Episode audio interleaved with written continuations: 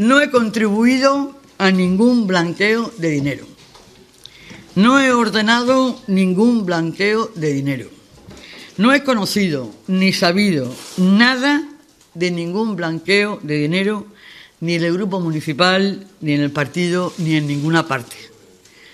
No he tenido el menor conocimiento de cajas B, ni en el grupo municipal, ni en ninguna parte. La alcaldesa entonces no ha tenido nunca una caja B. Es que lo digo así, tal y como, sin rubor, en mi opinión, sin responsabilidad, en mi opinión, se ha llegado a escribir textualmente la caja B de la exalcaldesa. La alcaldesa no ha tenido nunca una caja B.